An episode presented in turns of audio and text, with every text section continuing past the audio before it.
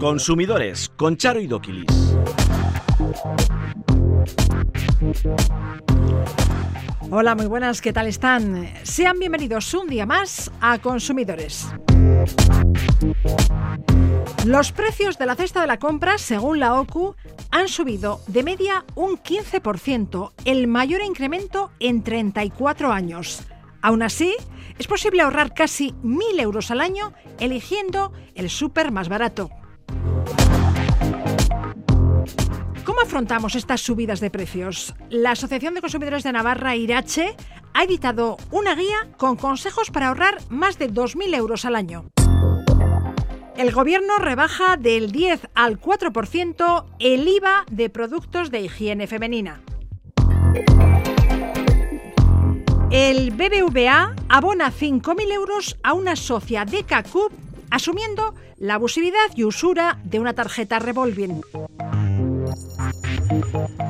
Conchumovide estrena una nueva sección en su página web. Son consejos dirigidos especialmente al público más joven. Comienza ya Consumidores.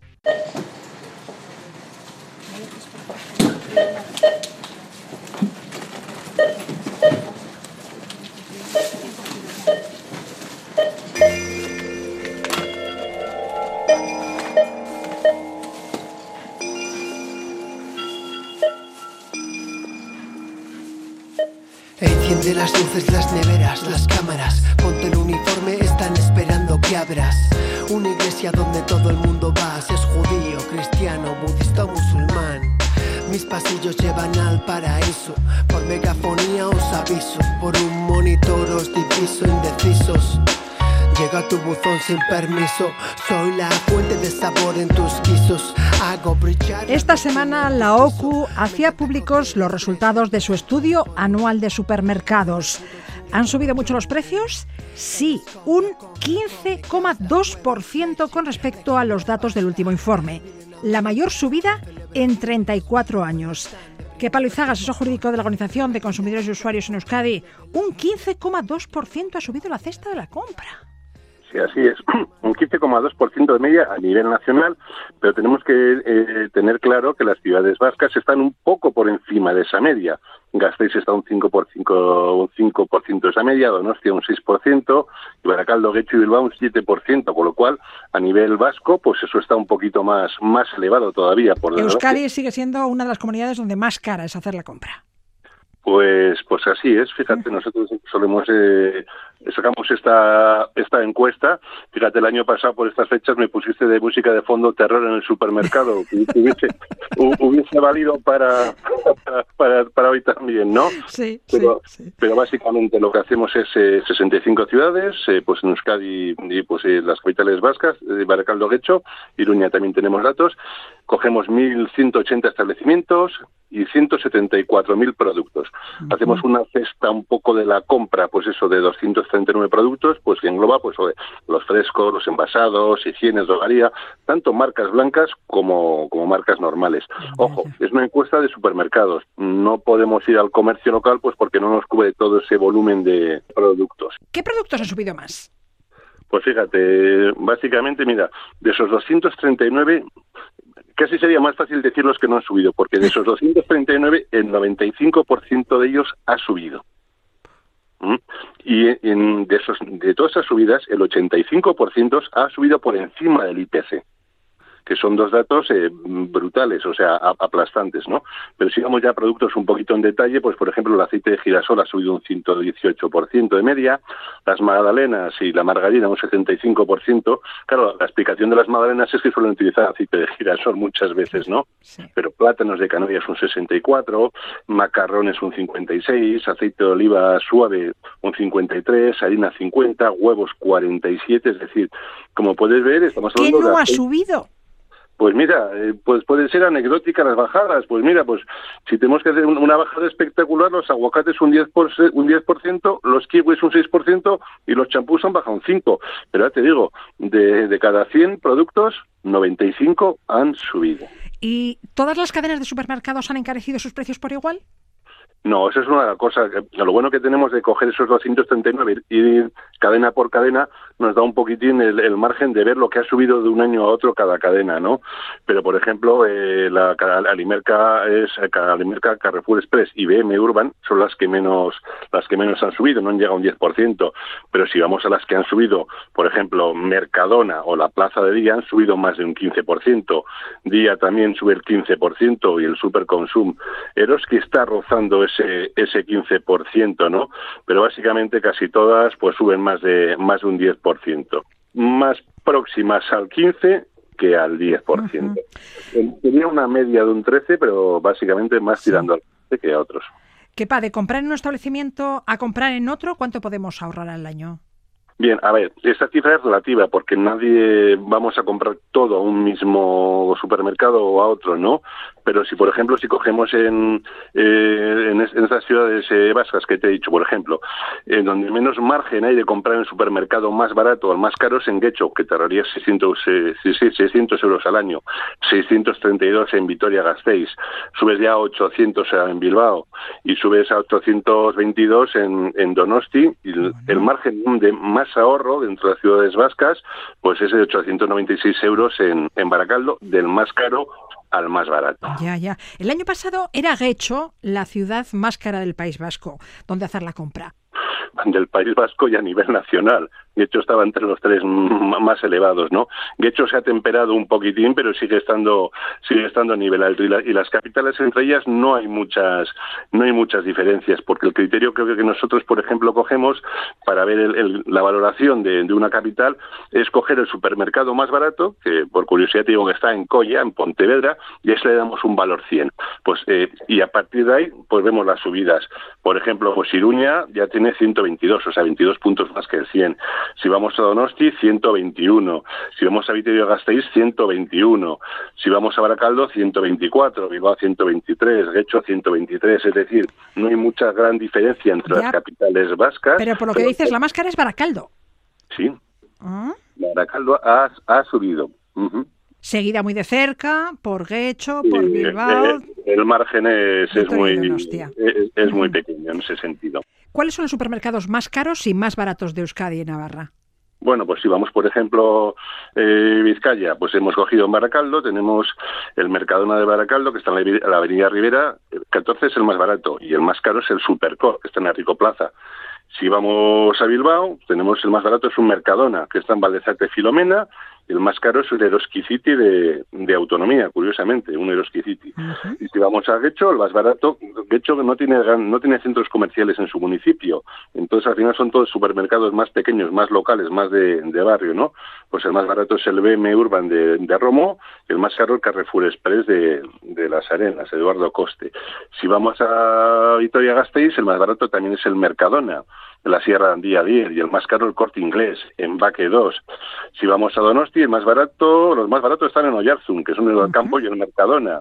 Y el más caro es el Día, el que está en Eustasio, Eustasio Miribia. Y si vamos a Iruña, el Mercadona también es el más barato, en Avenida Sancho el Fuerce 22 y el más caro el Carrefour Express en, en Tudela 13, ¿no? Pero ya te digo, eh, nadie, yo creo que nadie hacemos las compras todo en un, en un mismo sitio, ¿no? Eh, yo creo que además es importante que no los hagamos, que también tengamos un poco en cuenta el, el comercio local, el comercio mm, de proximidad, el de producto cero, el de producto de temporada, que muchas veces, oye, se nos olvida que la, que la pandemia nos ha echado una, una mano y muchas veces, oye, pues eh, no hay que hacer todas las compras en un centro y a tirar un poco, yo bato un poco una lanza por, rompo una lanza por, por este comercio de proximidad. Sí, el mercado de barrio. ¿Qué hay de los supermercados online? ¿Habéis analizado también el precio de la cesta de la compra en Internet? Pues también la, también la hemos hecho. Ya puestos a estudiar, estudiamos de todo, ¿vale? Entonces, el, el, supermercado más, más barato es al campo. Los es alcampo.es y si vamos al, al, más caro, pero fíjate, con una diferencia de 50 puntos, o si, si el, campo tiene 108, el Ulabox, www.ulabox.com se va hasta 154 puntos. Una diferencia abismal dentro de un mismo, de un mismo sector, como es el de, el de Internet. Tras lo dicho, tomen nota y comparen precios. Pueden ahorrarse un buen dinero en la cesta de la compra. Tenemos que tener muy claro una cosa, que es decir, que básicamente el 18% del presupuesto de un hogar medio lo destinamos a esa compra, es decir, casi de cada 5 euros, casi uno va a la compra de esos productos de pues de, comida, de droguería, de higiene. Entonces es, es importante, el, el, porcentaje del valor de la compra es muy importante, entonces hay que son cosas que hay que, hay que mirar. Suben los productos de la cesta de la compra, mm, pero baja el precio de la luz y el carburante. Y esto ha motivado que el IPC se haya moderado. Ha bajado un 1,5% de, un, de un mes a otro, por así decirlo. Pues bueno, e, es importante, lógicamente estamos encantados de que de que bajen es un rato positivo, pero también tenemos que matizar que es un poco engañoso, ¿eh? porque básicamente se comparan con la subida fuerte que hubo en septiembre del año pasado de, del tema de electricidad, y entonces si nos quedamos, por ejemplo, con la inflación subyacente, que es algo que hay que controlar, porque la subyacente es aquella que no tiene en cuenta ni los alimentos frescos, ni las energías, ni la electricidad, básicamente solo ha bajado un 0,2. Eso significa que casi todas las cosas pues han bajado, pero un pelín siguen estando altísimas. Así que, bueno, bienvenida sea la rebaja del IPC, que siga bajando todos los meses, pero también vamos a quitarle un poquito de, gracia, un poquito de ilusión a, esta, a esta cuestión. Y a partir de enero notaremos la rebaja en el precio de los productos de higiene femenina, porque el IVA que se les aplica bajará del 10 al 4%. Vamos a ver, vamos a ver, porque esto es algo que, bueno, que iba y venía, iba y venía, llevan anunciándolo todos los años, parece ser que va a entrar de cara a presupuestos del año que viene, del 2023, después de varios amagos que nunca habían llegado a materializarse, pero básicamente se supone que va a ir a las compresas, tampones, bragas o copas menstruales, ¿no? Van a bajarlo del IVA del 10% al 4%, van a ser un 6% más barato, ¿no? Lógicamente entendemos que son productos esenciales para la higiene femenina, que además afectan su uso durante, durante un montón de años a las mujeres, un periodo aproximado de unos, de unos 40 años. Y, por ejemplo, nosotros sí hemos valorado un poquitín eh, el gasto en compresas puede suponer unos 59 pues, euros al año y a lo largo de la vida fértil pues unos 2.200, ¿no? Entendemos que es una, una buena decisión que tenía que verse, como ya se empezó a plantear hace dos, tres años, haberse adoptado en, entonces, pero ojo, también lo que pedimos es para aquellos colectivos de mayor vulnerabilidad, pues que tengan acceso a este tipo de producto de manera gratuita y que no se aproveche también por muchas empresas, aprovechando que baja el IVA, a subir un poquitín los precios, con lo cual la cosa quede un poco equiparada. Que esta rebaja fiscal, pues realmente se note en los, en los bolsillos de las consumidoras. Ya mm, bajan los tampones, bajan las compresas, pero no baja el IVA de los pañales para niños, ni el IVA de los pañales para adultos. Exactamente, porque también son productos igual de necesarios, igual de esenciales, imprescindibles. Tú no puedes tener un bebé y que cuestan un pico, ¿eh? no, no, no, no, a mí me lo cuentes. Yo ya, ya, gracias a Dios ya no, no, no los uso, ¿no? Pero es, es, un, es un auténtico dineral. Entonces, si estamos hablando de bajar los IVAs a productos esenciales, imprescindibles para ciertos colectivos que no pueden prescindir de ellos, ¿eh? pues deberían también tenerse en cuenta como también está la valoración derivada de los preservativos. Todo este tipo de cuestiones, pero vamos a ver cómo lo, cómo lo redacta, cómo lo regula el gobierno de cara a los presupuestos del año que viene. De momento el anuncio político ya lo ha hecho y bienvenido sea. Qué palo asesor jurídico de la UCO en Euskadi, no te molestamos más. Ha sido un placer como siempre. Ah, bueno, el placer es mío.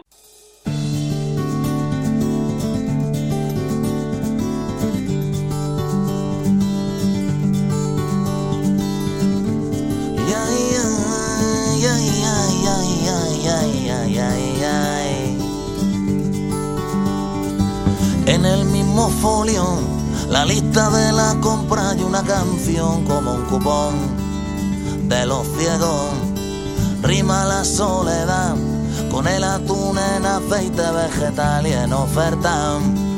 Vaya precio sin competencia, una mano pide el cielo, la otra en el cajón del pan. Hay manchas de grasa, de llanto, de tinta, estoy harto de tanto frotar. Tú que eres tan guapa y tan lista los precios de la cesta de la compra, según la OCU, se han incrementado de media un 15%, la mayor subida en 34 años. Aún así, es posible ahorrar casi 1.000 euros si elegimos los establecimientos más baratos. Es una medida para afrontar la subida de precios. Hablando de qué hacer para que nuestro bolsillo no se resienta tanto, la Asociación de Consumidores de Navarra, Irache, ha editado una guía con consejos para ahorrar más de 2.000 euros al año. Susana Lizcun, codirectora de Irache, ¿qué tal? Hola, muy buenas. ¿Cómo podemos ahorrar más de 2.000 euros a final de año? La OCU nos recomienda que a la hora de hacer la compra vayamos a los supermercados más baratos. Vosotros añadís que optemos también por elegir productos de marca blanca. Así es. Hay que tener claro que es un ahorro del 30%. Es mucho dinero. Vamos a sacar datos.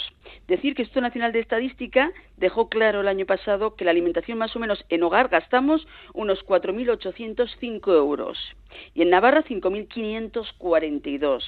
Pues si de ahí ahorramos en la marca blanca el 30%, ya es puede un ser dinero, claro. mucho dinero para el consumidor. Ojo, hay que mirarlo despacio, ¿eh? No son todos los productos que han bajado, ¿eh? Ni mucho menos. Eh, hay que mirar también si hay descuentos, hay promociones, hay ofertas. Cada vez más hay el 3 por, u- por 2, el 2 por 1. eh, también hay cuando el producto, la fecha de caducidad acaba en dos días y tiene un descuento de un 40. Bueno, pues puede ser una manera. Revisemos también lo que pagamos por la luz y el gas y asegurémonos de que nuestro contrato es el que mejor se adecua a nuestro consumo. Así es, es que eso es otra. La luz y el gas. El gas que, que ha pasado en un año ha subido un 60%. Claro, ¿eso qué pasa? Pues que al final notamos en las facturas pues que cada vez más pagamos luz, gas y dices, y no puedo llegar a final de mes. Bueno, pues diremos que la Comisión Nacional del Mercado de la Competencia, en un comparado de ofertas, ha dejado claro que para un contrato combinado de luz y gas con 5 kilovatios de potencia, la diferencia entre la oferta más cara y la más barata, que sería de discriminación horaria, puede suponer un ahorro de 600 euros al año. Uh, suma y ¿Mm? sigue. Sí, y sí, también sí. te diré que si separamos la luz y el gas, podemos encontrarnos hasta de 1.220 euros la diferencia. Con lo que yo aquí diría, hay que saber. Este es el, el problema mayor. Yo en la luz y el gas, aparte de que está subiendo muchísimo, no lo dudo, tenemos que saber lo que es el tope de gas, tenemos que saber lo que es una tarifa regulada, lo que es un mercado libre, cómo negociar con las diferentes compañías, cómo no me tienen que meter un montón de servicios vinculados que no me entero, que lo estoy pagando y que el día de mañana no voy a hacer uso de ellos porque no tengo conocimiento de ello. Eso hay que saber, hay que ver qué contrato firmamos, si hay permanencia, si hay penalizaciones.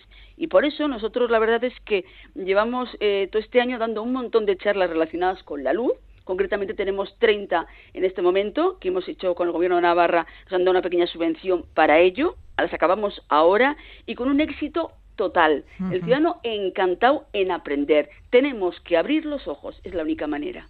Decíamos que tenemos que revisar lo que pagamos por la luz y el gas y también tenemos que revisar las facturas del teléfono e Internet. La competencia en el sector es muy fuerte y constantemente van saliendo nuevas ofertas y cambiando las tarifas. Así es. El caso y más.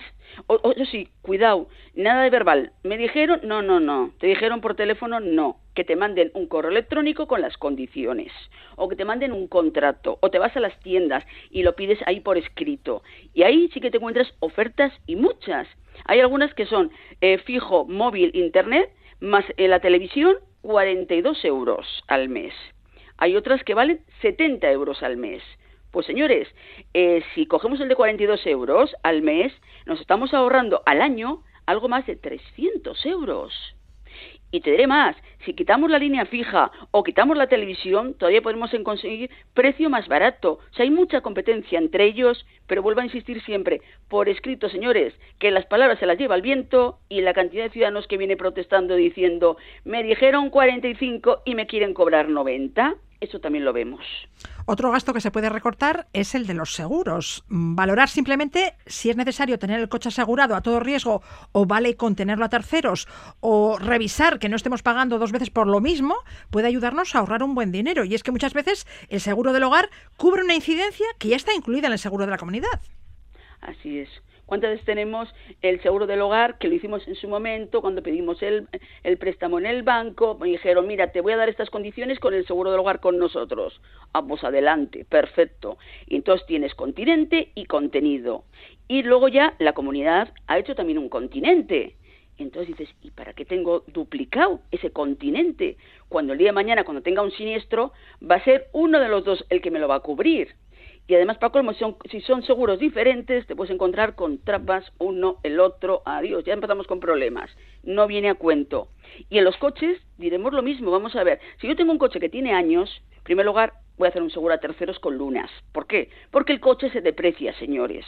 Entonces es mucho más lógico. Eso sí, también hay que mirar precios, ya que te puedes encontrar de lo más barato a 158 euros y lo más caro a 395 euros.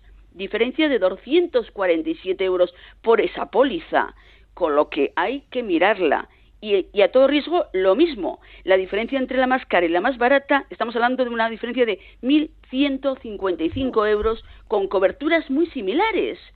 Entonces, hay que saber de ello y si no me aclaro, pido varias copias de las pólizas, voy a una asociación de consumidores como Irache y se lo miramos despacio y le contamos lo que le cubre cada una de ellas y cuál le puede compensar más con respecto a la cobertura y lógicamente también al precio que le van a cobrar. Otro gasto, ropa y calzado. Cada hogar gasta 1.155 euros al año en ropa y calzado. Hay que mirar el armario y comprar solo lo necesario. Y si podemos beneficiarnos de algún descuento, pues miel sobre hojuelas. En Euskadi podemos hacer uso de los bonos Denda, campaña que arranca el 17 de octubre y finaliza el 4 de diciembre. No sé si tenéis vosotros una campaña parecida en Navarra sí, tenemos muy similares. Solemos tener también cada X tiempo, aquí en Pamplona suele haber también, luego también en diferentes localidades lo mismo, en unas fechas determinadas, y puede ser un momento muy bueno para hacer, bueno, pues eh, unas compras buenas, de calidad, precio más barato, y a la vez también ayudamos al pequeño comercio, ni lo dudo. Eh, pero sí que también te diré, ahora mismo hemos acabado las rebajas y teníamos unos descuentos de hasta un 60% merece la pena, ni lo dudo. Para ese chándal, esa cazadora, esas zapatillas de deporte para los hijos. O sea, hay un montón de cosas con buena calidad a precio mucho más barato si lo miramos un poquito despacio. Otra también que te diré, ¿por qué no también vamos a las tiendas de segunda mano?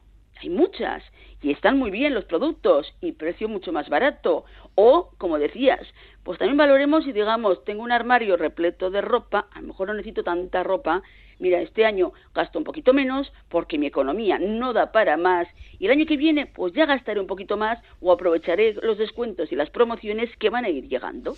Y otra buena parte del presupuesto se va en gasolina o gasoil, bueno, en el uso y mantenimiento de nuestro coche, porque al gasto de carburante se une la ITV, los impuestos. Eh, ¿Cómo podemos ahorrar? ¿Dejando el coche aparcado? pues podría ser también. ¿Para qué está el transporte público?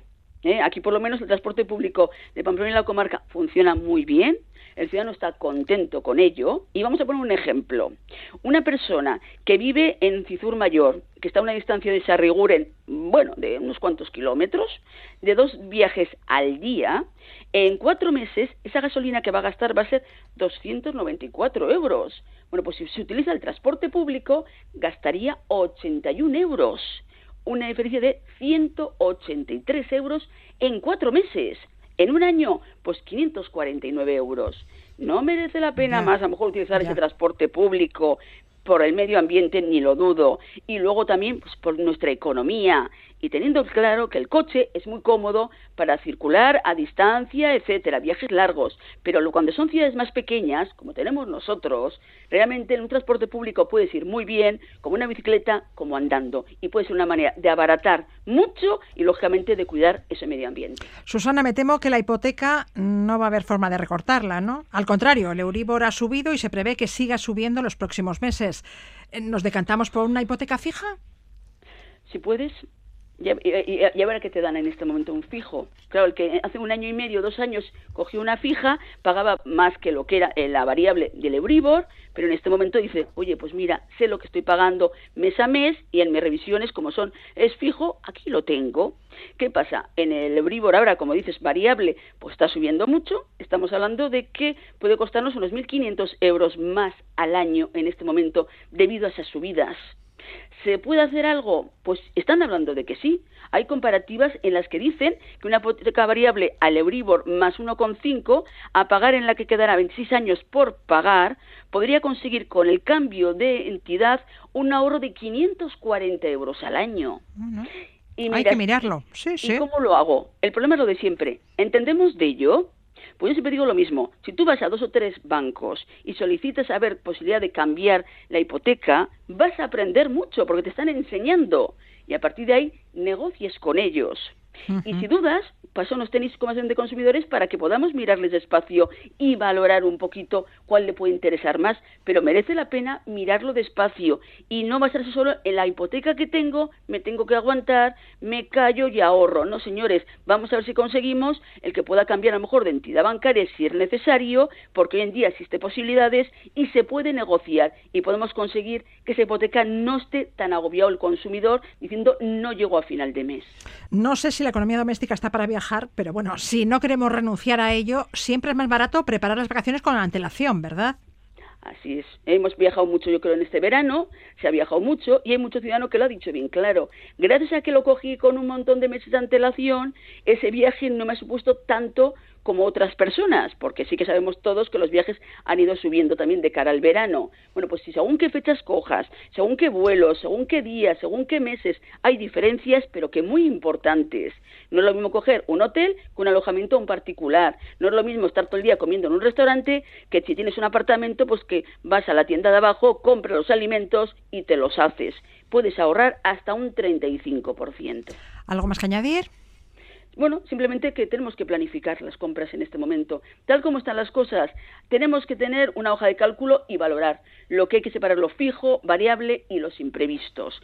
Y teniendo claro que nuestros ingresos son X y hasta ahí hemos llegado. Pero que tenemos que aprender, ni lo dudo, tanto en la luz como en el gas, como en el tema de los seguros. Hay muchas cosas que hoy en día y la banca tenemos que aprender como consumidores hay que espabilarse porque podemos conseguir ahorros importantes, pero teniendo un conocimiento y, lógicamente, moviéndonos y aprendiendo. Susana Rizkun, directora adjunta de la Asociación de Consumidores de Navarra, mil gracias. De nada. Hasta luego. Consumidores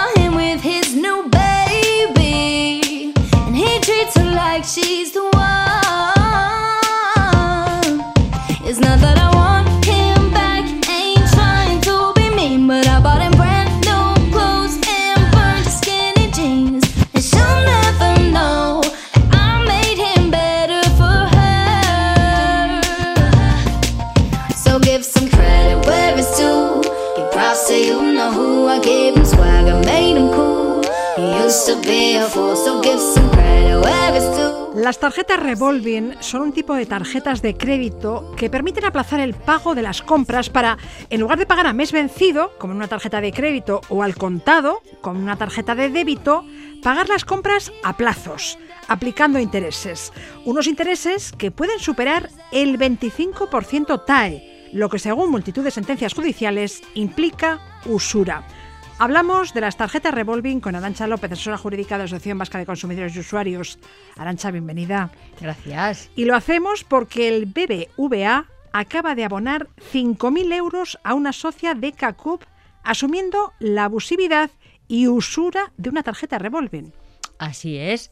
5.180. Pues no, no, no Para ser más exactos. Sí, no vamos a despreciar los 180, que ha costado mucho, que otros por 180 nos arrancamos los pelos. Así que eh, realmente son 5.180. Efectivamente, y como has dicho, bueno, pues en el caso que nos compete, el titular y socia de, de y el BBV, bueno, pues hemos procedido a llegar a, de común acuerdo a la cuantificación del importe indebidamente cobrado en intereses eh, por una tarjeta revolving.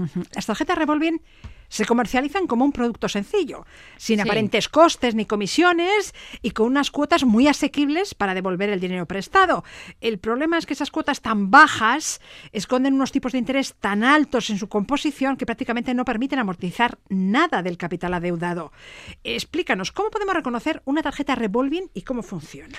Eh, vamos a ver. Eh, Sí que el, el, problema fundamental es el, el, por el, es el principio que has comentado. Es decir, se comercializa como un producto sencillo, de fácil comprensión, pero realmente su comprensión no es, no es tan sencilla y es lo que nos provoca a posteriori eh, los problemas que tenemos. A ver, una tarjeta revolving es una tarjeta de crédito, como bien has dicho, con pagos aplazados que permite hacer pagos independientemente de que se disponga de fondos o no en la cuenta asociada. Es decir, puede que yo no tenga liquidez, a mí me conceden un préstamo, me dan una tarjetita en la, con la que yo voy gastando. ¿Qué ocurre? Bueno, para devolver esas cuantías, si nos fijamos en una tarjeta de crédito normal y habitual, normalmente al mes siguiente nos lo cargan en cuenta, pagamos y punto pelota. Sin embargo, en estas tarjetas lo que establecemos es una forma de pago que puede ir establecida bien por pagar un porcentaje o bien un pagar una, una cantidad fija. ¿Qué ocurre? A ver, eh, lo que ocurre es que las cuotas a pagar, que también es el caramelito que nos ponen, las cuotas a pagar o el tanto por ciento a pagar supone una cuantía que no es demasiado voluminosa y que mm, nos convencen con la cantidad de que nosotros podemos asumir ese gasto. ¿Qué ocurre? Bueno, a medida que yo devuelvo dinero, que encima es muy poco porque no amortizo prácticamente nada, eh, cada vez, si yo devuelvo un euro a esa tarjeta, también dispongo de un euro más para gastar. Entonces, ¿qué ocurre? Bueno, pues que estamos continuamente enganchados al consumo, al gasto, al, al, endeudamiento. Es una línea de crédito permanente. Permanente. Yo devuelvo, un, un crédito rotativo. Rotativo. Y funciona. Además, perdona que te interrumpa, teniendo en cuenta que el tipo de interés al que yo tengo que devolver eso, como has dicho, es astronómico. Entonces, claro, en muchos casos hemos entrado en que era usura y por lo tanto, realmente en los juzgados se han atendido muy bien estas demandas. Entonces, funciona como un crédito de consumo, como un fondo de dinero extra del que se puede disponer y que luego hay que restituir poco a poco pagando intereses. Eso es. El problema es que si la cuota que pagamos al mes es demasiado baja, puede ocurrir que la devolución mensual no cubra ni siquiera los intereses generados por la deuda. Efectivamente. Que de esta forma se va acumulando y agigantando mes tras mes. Eh, se va haciendo la bola más grande, de manera que imaginemos que hemos dispuesto de un saldo de 500 euros, eh, podemos llevar un mes, eh, perdón, un año pagando estos 500 euros y cuando nos dan el estado de lo que hemos pagado, igual realmente no hemos pagado más que 25 euros, porque el resto han ido a, a los intereses que ni tan siquiera se han cubierto porque son sumamente altos. Además, hay ocasiones en que, bueno, ni qué decir tiene si a esta cuestión le sumamos que haya, que haya algún mes de impago o que asociado a esta cuestión también haya cualquier tipo de seguro. Son cantidades que además van contra el propio crédito, a lo cual lo que hacen es agrandar todavía más la cuantía que debemos. Entonces, claro, es que hay gente que lleva media vida pagando una, una cuantía fija, fija al mes y realmente no ha devuelto prácticamente nada. Me contabas que para una deuda de 1.000 euros con un interés del 25% y pagando cada mes 25 euros para saldarla, tardaríamos seis años en devolver la cantidad solicitada. Y no solo se habrían devuelto los 1.000 euros, sino que se habrían pagado otros 1.000 Otros 1.000 aparte. Claro, teniendo en cuenta de que eso, yo he gastado esos 1.000 euros, pero cuando he gastado ya esos mil euros no he vuelto a generar gasto, porque si no, claro, lo que hago es aumentar y aumentar y aumentar. Entonces, en ese sentido, claro, eh, lo que decíamos, nos eh, es fácil comercializarlo porque, mm, por ejemplo, para viajes, hay mucha gente que eh, tenía viajes, pues por ejemplo, de viajes Halcón, tarjetas de viajes Halcón. ¿Quiénes comercializan estas tarjetas? Bueno, ¿Las pues, agencias de viajes? Sí, agencias de viajes, los bancos, eh, a ver, hay eh, gasolineras, por ejemplo, también comercializan. Entonces, claro, hay que tener en, cuando yo leo el contrato, porque claro, hay que leer esa letra pequeña, hay que saber lo que yo estoy firmando, porque igual llego todo feliciano a echar 50 euros de, de combustible y encima el precio que está el combustible, pues eh, nos van a echar muy pocos litros, pero encima vamos a generar ya una deuda de 50 euros a un tipo de interés desorbitado y que a esto vamos, claro, aumentando eh, religiosamente. La tasa anual equivalente media TAE de las tarjetas revolving, me contabas que suele ser del 25% para financiar compras y del 29% para disponer de efectivo en cajeros o en cuenta corriente. Un interés que fue calificado en 2020 por el Tribunal Supremo de usurario. Sí, eso es. ¿Qué se considera usurario? Bueno, pues eh, como viene a decir el Tribunal Supremo y según la ley de crédito, perdón, la ley de Azcárate, la ley de usura del año 1908, usura es cuando eh, tenemos, se supera un, un em, tanto por ciento en el préstamo que se sale de los eh, valores indicados que, por ejemplo, el Banco de España no suele hacer. O sea, el Banco de España suele establecer unos tipos de interés para cada tipo de préstamo en cada época del año. Entonces, aquello que sobresale de eso podemos entender en cierto modo que es usura. ¿Y por qué se permite? Bueno, pues porque, porque se hace, pues porque, pues porque si no las asociaciones de consumidores no existiríamos tampoco, no podríamos reclamar. Entonces, no es que se permita, es que hay gente que lo hace. Entonces, eh, efectivamente tendríamos que respetar los límites que se nos establece bien en Pero la si ley. cuela, cuela. Pero eh, ahí está, Ya. echa la ley, echa la trampa. Entonces, las entidades financieras lo que no están y ténganlo ustedes presente y no desde luego no he descubierto América es que están para hacer dinero. Claro. Nada más y Eso nada no lo duda nadie. Eso es. La banca nunca pierde. Con esa sentencia, los afectados por tarjeta revolving, a los que se les aplica un interés tan alto, tienen derecho a reclamar las cantidades abonadas de más, ¿no? Sí, eso ¿Qué es. se puede reclamar? Bueno, pues en cada caso lo que proceda, ¿eh? porque claro, hay que estar al tipo de contrato, hay que estar a lo que se ha podido consumir y por lo tanto, dependiendo del caso, eso es lo que podemos reclamar, aquellos intereses que se que aquellas cantidades que se han pagado de más, entendiendo eh, que tendríamos que haber aplicado un tipo de interés Más bajo. Más bajo. Y eso es lo que ha hecho esa socia de CACU. Claro, nosotros lo que hemos hecho con esta socia es reclamarlo. El BBVA se ha venido a llegar a un acuerdo, se ha realizado un cálculo de lo que había pagado de más y en este caso ascendía la cuantía a 5.180 euros. Arancha, si yo pagué la deuda hace años, ¿puedo reclamar lo que me cobraron de más? ¿La acción de nulidad de una cláusula abusiva prescribe? Yo entiendo que sí que lo pueden reclamar. Vale, no prescribe. No, ¿Y me tendría que porque devolver? si no estaríamos así en el tema de los gastos de hipoteca. Y en las cláusulas suelo. Y sin embargo, en esos casos eh, hemos estamos consiguiendo que una cláusula que ha sido redactada hace muchos años, hoy en día se, se, se declare como abusiva y como nula y como no puesta. Y me tendría que devolver los intereses y comisiones es. generados durante la vida completa del Eso crédito. es, efectivamente Vale. habría que hacer un cálculo con las eh, cómo se ha amortizado, qué cuotas se han cobrado, porque claro, es que además es que como he dicho, va todo en un paquete, pues porque por ejemplo, la cuota de mantenimiento de la tarjeta hay muchas veces que la encontramos que se ha cargado sobre ese crédito. Entonces, hay veces hay gente que nos dice, "Pero si hace que no la uso no sé cuánto tiempo ya, pero se han generado otras cosas que se han sumado a ese crédito que ha hecho que ese crédito aumente de dinero y que tú no salgas de la espiral en la que estás metida." Bueno, como más vale prevenir que curar, ¿cómo podemos evitar sustos? Antes de contratar una tarjeta revolving, ¿qué debemos tener en cuenta? Bueno, yo lo que tendríamos que tener en cuenta, en primer lugar, es eh, si necesitamos un préstamo de las características que sea, no recurrir a una tarjeta revolving, sino ir a nuestra entidad financiera, mirar a ver en qué condiciones tiene un préstamo al consumo y, teniendo en cuenta eso, remitirnos a un préstamo al consumo corriente y moliente.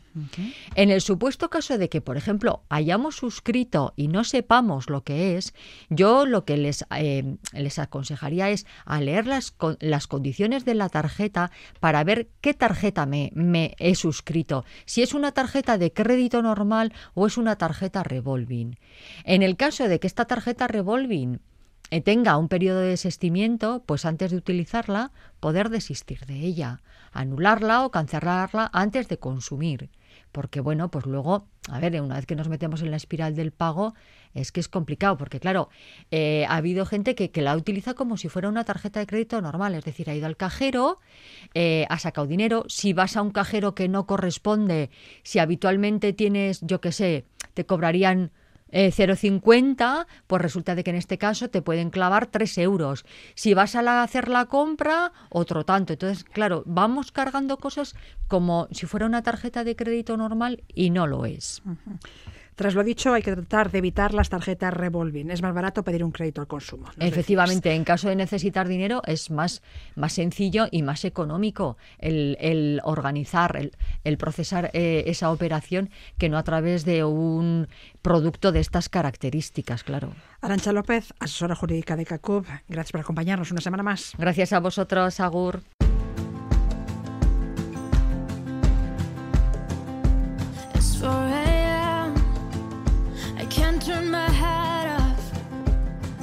Wishing these memories will fade and never do. Turns out people lie. They said just snap your fingers. As if it was really that easy for me to get over you. I just need time. Snapping one,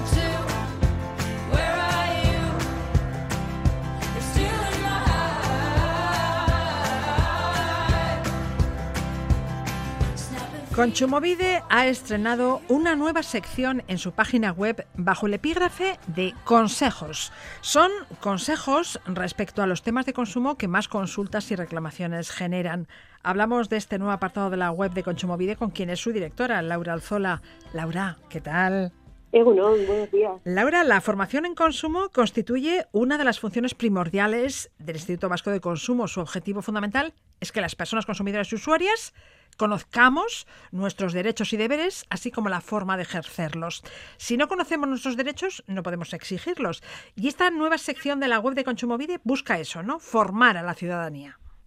Eso es, como bien decías, desde Consumovida hemos estrenado una nueva sección en la página web que contiene consejos sencillos que la gente pueda recordar fácilmente y que de alguna manera estén muy relacionados con las situaciones que mayor número de reclamaciones eh, hemos recibido en los últimos años en el servicio público de consumo.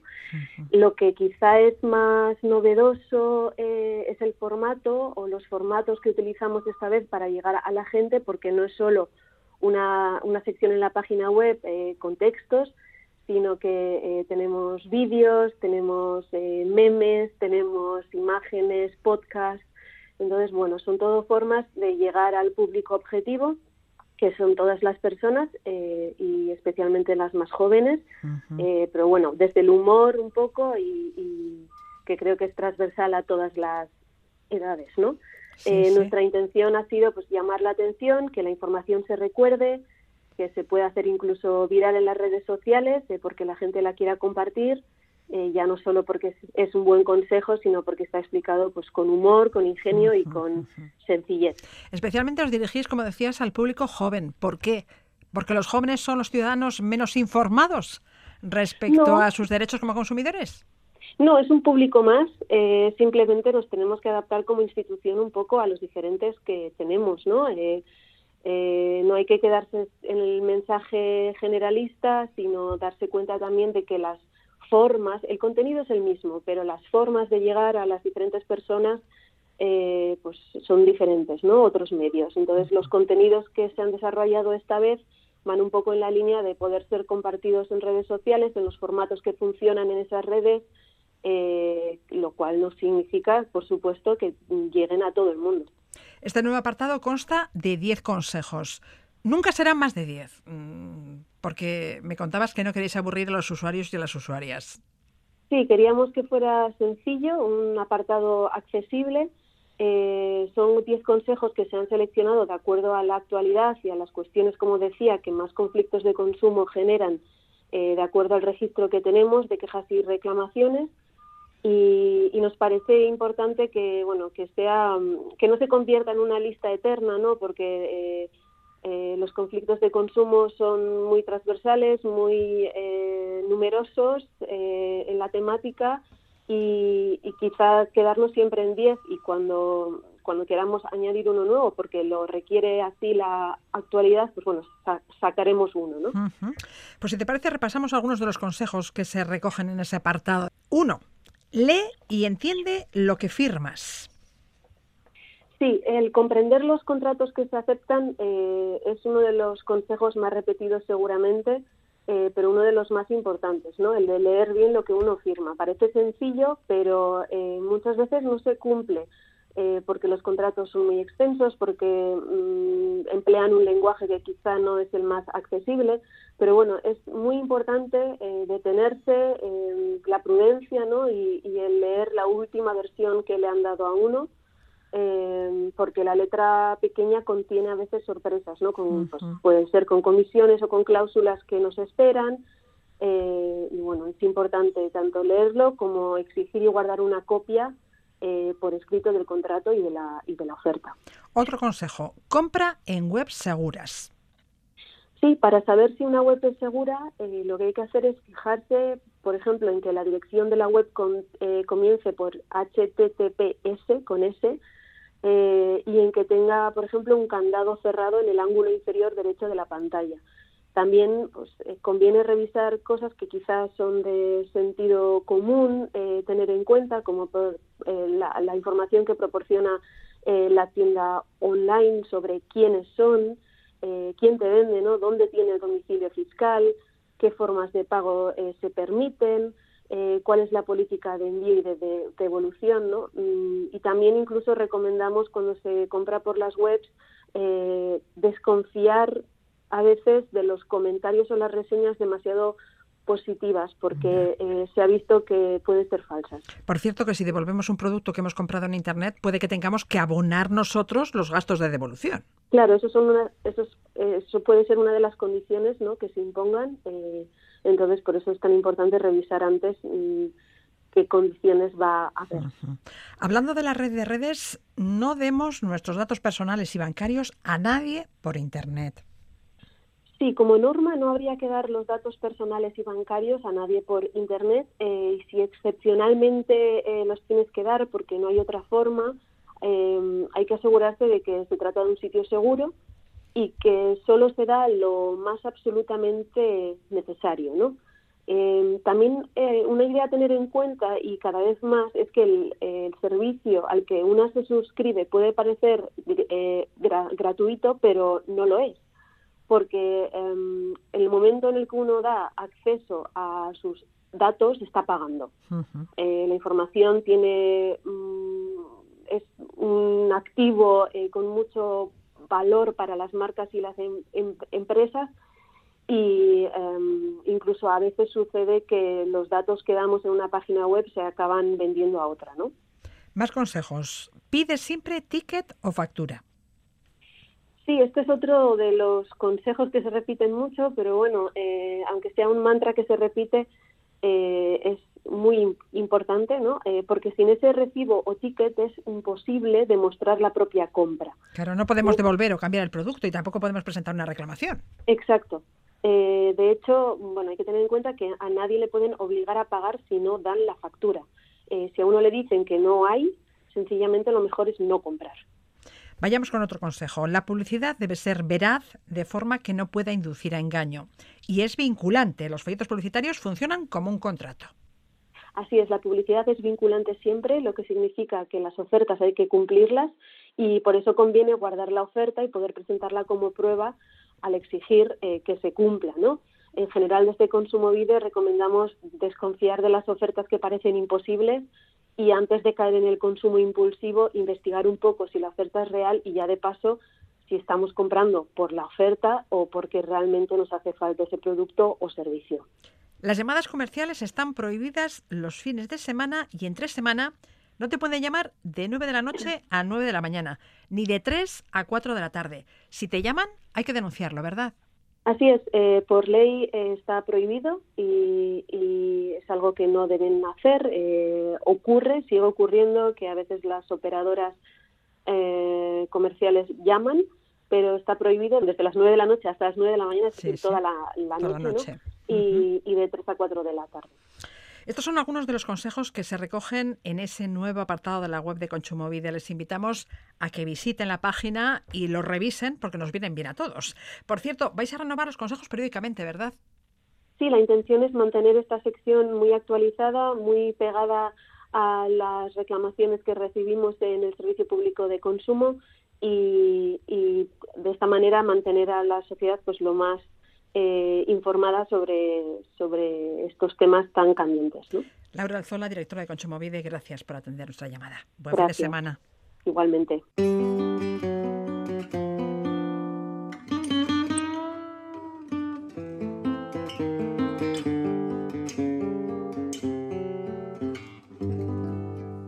Des yeux qui font baisser les miens, un rire qui se perd sur sa bouche.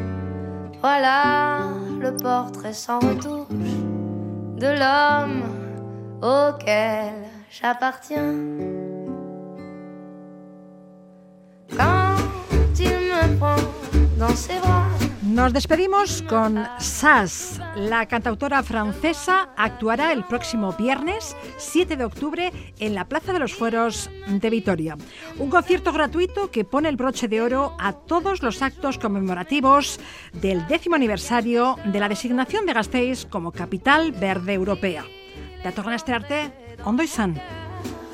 Une grande part de bonheur dont je connais la.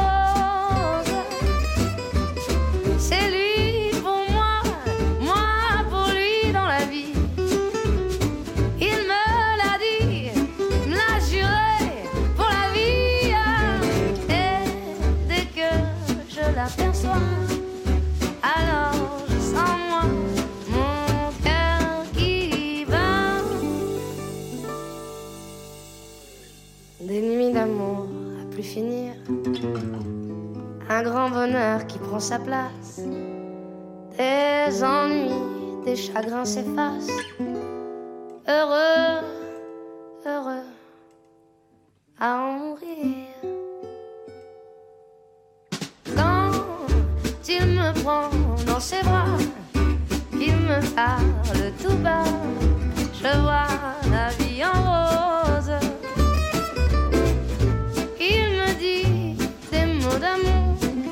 Des mots de tous les jours, et ça me fait quelque chose.